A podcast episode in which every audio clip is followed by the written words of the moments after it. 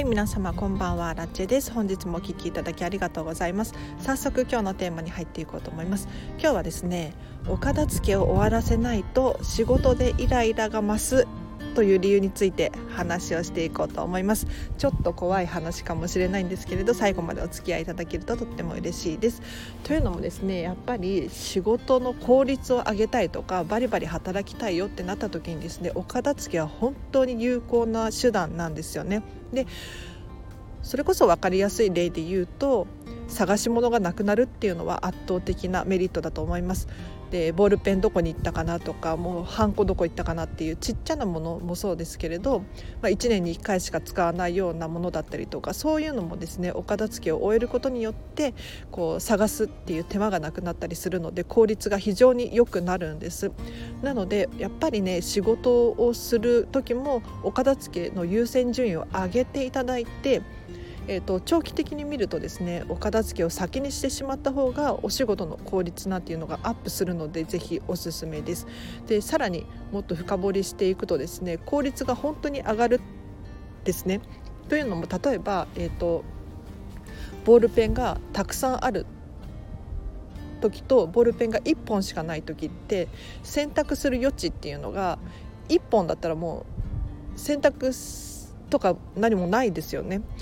選ぶものがないのでで選ぶものがないってどういうことかっていうとパッと取れてパッて出すっていうことが可能ですしもっと言うとですねウィルパワーっていうのが非常に関わってくるんですよ。でこれ意思決定力の総量のことを言うんですけれどで過去にも何度も話しているんですが要するに人間人間人って1日あたりのウィルパワー意思決定力の総量っていうのが決まってしまっているらしいんですもちろんこれは人によってそれぞれ違いがあるんですが、えーと、これをこのウィルパワーをですね使い切ってしまうと意思決定力がぐんと下がってしまうのでちょっと頭がぼーっとしたりとか疲れてきちゃっても何もしたくないっていう現象が起こってしまいます。で仕事から帰ってくるとねいややはり私もそうだったんですけれどもお料理もしたくないしお風呂も入りたくないとかってどっと疲れが出る時あるじゃないですかあれって完全にウィルパワーをすり切らした状態だったなっていうふうに今は分かるんですで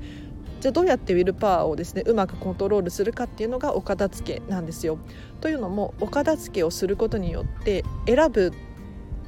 ものを減らすっていうことが可能になってくるんですね。例えば洋服選びだったりとか靴何を履こうかっていうのもそうですし今日何を食べようか何を作ろうかっていう選択だったりもそうなんですけれどこれがですね、えーと、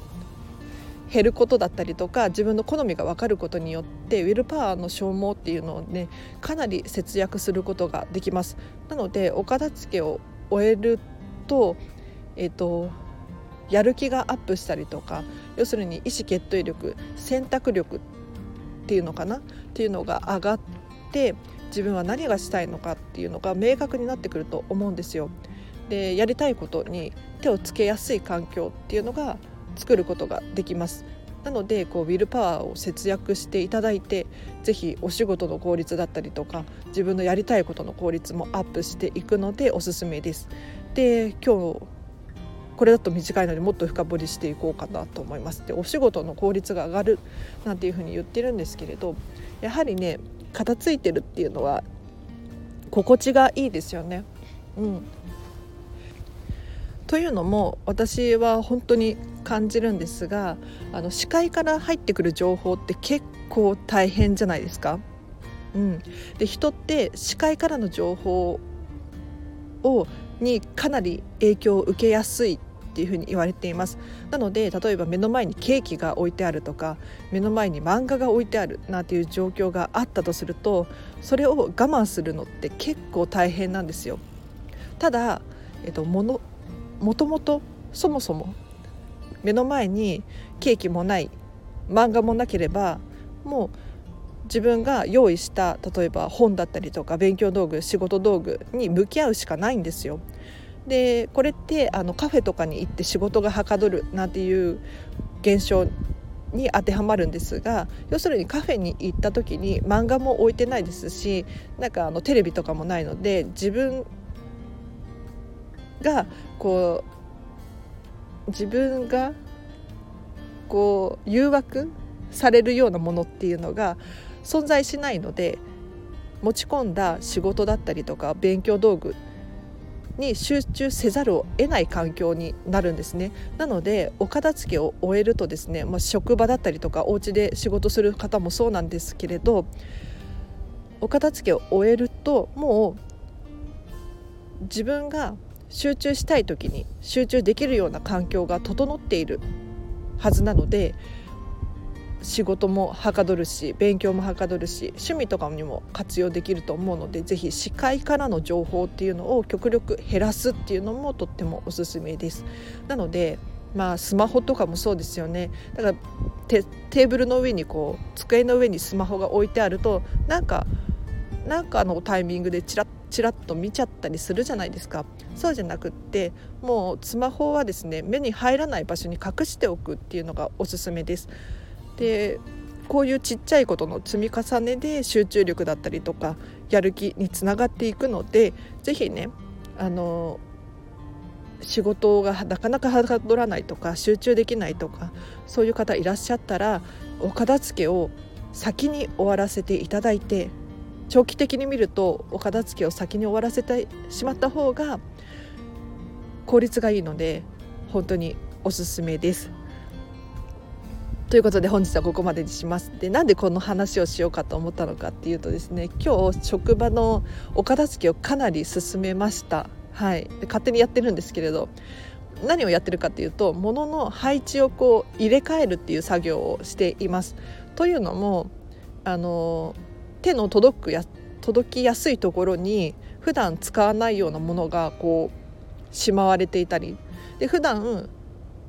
結構な頻度で使うものが奥底の方にしまわれていたりするしてたんですね。でこれだとどう考えても効率悪いじゃないですか。で忙しい時とかなんかイラッとしちゃいますよね。はい。なのでえーと、どんなに忙しい時でもこう取り出しやすいところに取り出したいものがあるっていう状況をですね作りたくってこう今試行錯誤している感じですね。でこれはまあ私だけの意見ではあれなのでなんか周りの人の行動とかをすっごく観察してあこの人ここにあったらいいんだろうなっていうふうにこう察してですねやっているんですよ。で結構難しいですね。なかなか難しい。やっぱりその収納スペースだったりとかっていうのは限られているわけですよ。で確かにたくさん入るような場所かもしれないけれどたくさん入れちゃうと今度は取り出しづらくなったりとかしてで取り出しづらいと効率が悪くなったりするのでもう本当にいろいろ試行錯誤しております。でお片付けってこの試行錯誤非常に大事だなって思うんですよ。で例えばもう引っ越してすぐにこれはここに置くこれはここに置くって決めちゃうじゃないですか。でそこから結構なんだろうそのままの状態になっていることってありませんか？ここでいいのかなっていうふうに思いつつもそれで使っている。で他にもっといい方法があるかもしれないのにそれを試さずにこうずっとなんとなくここでいいかっていうふうに思ってしまっている。これって非常にもったいないなと思うのでお片付けだったりとか物の置く場所とか収納ですよね。これって本当にいろんな場所を試していただいてこっちかなあっちかなっていうのを繰り返してやっぱりここがいいっていうのをね見つけていただくと本当に、まあ、家とかもお仕事とかにも言えるんですけれど効率がアップして非常に心地よく快適に過ごせると思うのであの諦めずにですねなんか違うなっていうふうに思った場合はちょっと変えてみるとかっていうのがおすすめです。はいで今日のでは合わせて聞きたいなんですが過去にですねえーと、質問返しレター返しをした回があるのでこちらリンク貼っておきますで何の質問が来たかっていうとですね頭の中の整理どうしてますかということで質問いただきましたよ。ありがとうございます。とっても嬉しかったです。で私のもう個人的な意見になってしまうんですけれど私の頭の中の整理の仕方っていうのをですね結構30分くらい話している回になりますので参考になればなと思います。で一体どういうことを話しているかっていうと簡単に説明するとえーと、基本的には可視化する要するに書き出すっていうことをしています、えーと、目に見えるようにですね、えーと、ノートだったりとかスマホの中のメモ帳だったりとかに書き出すようにしていますそうすることによってやはりこうふとした瞬間に見返したりしてあこれしなきゃいけないんだったっていうふうに思い返すことができるんですよ。で脳の中でこう考えているだけだとどんどん思考って流れていってしまうなって思います。で確かに思い出すことはできるかもしれないんですけれどやはり可視化している情報に比べると圧倒的にね時短。時短になるんですよ。なのでもし頭の中がごちゃごちゃしてどうしようなんていう方いらっしゃったらもしかしたら私の個人的なあれなんですけれど参考になるかもしれないので是非リンク貼っときます。チェックしてください。でお知らせがあります。レター募集しております。このチャンネルではですねえっ、ー、と私にご意見ご感想だったりとか質問何でも募集しておりますのでぜひぜひご気軽にお気軽に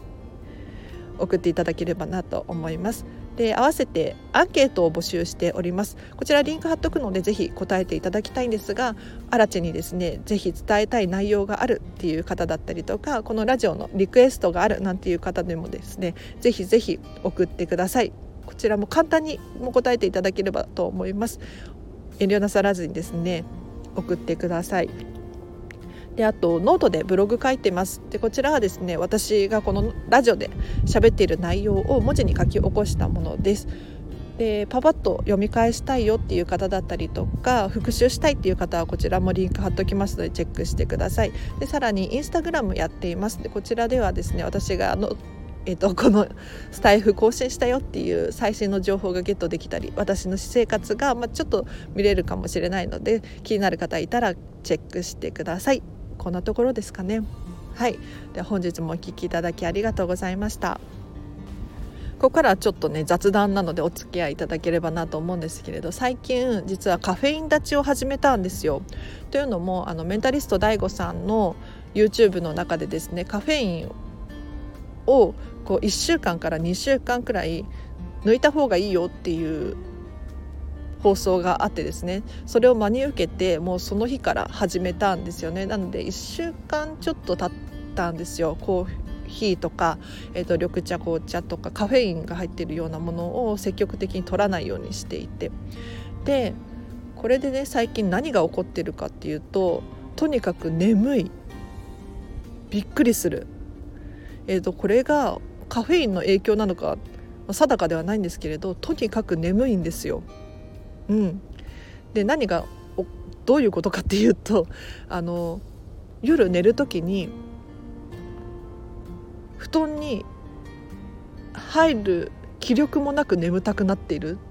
なんかあの子供の時を思い出す感じですね子供の時ってこうもう運動したりとかもうはしゃぎ回ったりしてどっと疲れが出るじゃないですかでも耐えられなくてもうパタって寝ちゃったりしません？なんかあんなイメージでなんかご飯食べてすぐに眠くなって気づいたら寝てたみたいな感じになってるんですよ最近。でこれって今までの経験上なくって大人になってからは。これってカフェインのおかげかななんて思ってています。どうですかね皆さん。なんか私もカフェイン立ちしてみてるよなんていう方いらっしゃったらちょっとどんな効果があったのか教えていただきたいんですけれど。はい私はですねもう本当に眠たい。あのなんていうのかなあの寝るタイミングで眠たくなるっていう感じですね。だから今まではえっ、ー、と眠たくないけど布団に入ると、まあ、寝れるから寝てるっていう感じだったんですけれど今はですねもう寝たいから眠いからなんとかしようっていうふうに考えるようになりました。これがね、まあ、カフェインの効果なのか定かではないんですけれど面白いなっていうふうに最近は思っております。はい。でこんな感じで雑談終了させてください。はい。ということでこのチャンネルではですね、えっと、見習いこんまり流片付きコンサルタントである私がもっと片付きがしたくなるそんな理由や効果メリットについて話をしているチャンネルでございます。で基本的に毎日更新しておりましてできる時は2回更新しております。なのでまた明日もお会いできるととっても嬉しいです。では本日も皆様お疲れ様でした。もう本当に今日寒いですね。私も東京済みなんですけれど何ていうのかなもう真冬並みの寒さだなって思います。はい、お体には気をつけていただいてまた明日もハッピーに一日を一緒に過ごしましょう。アラチェでした。バイバイ。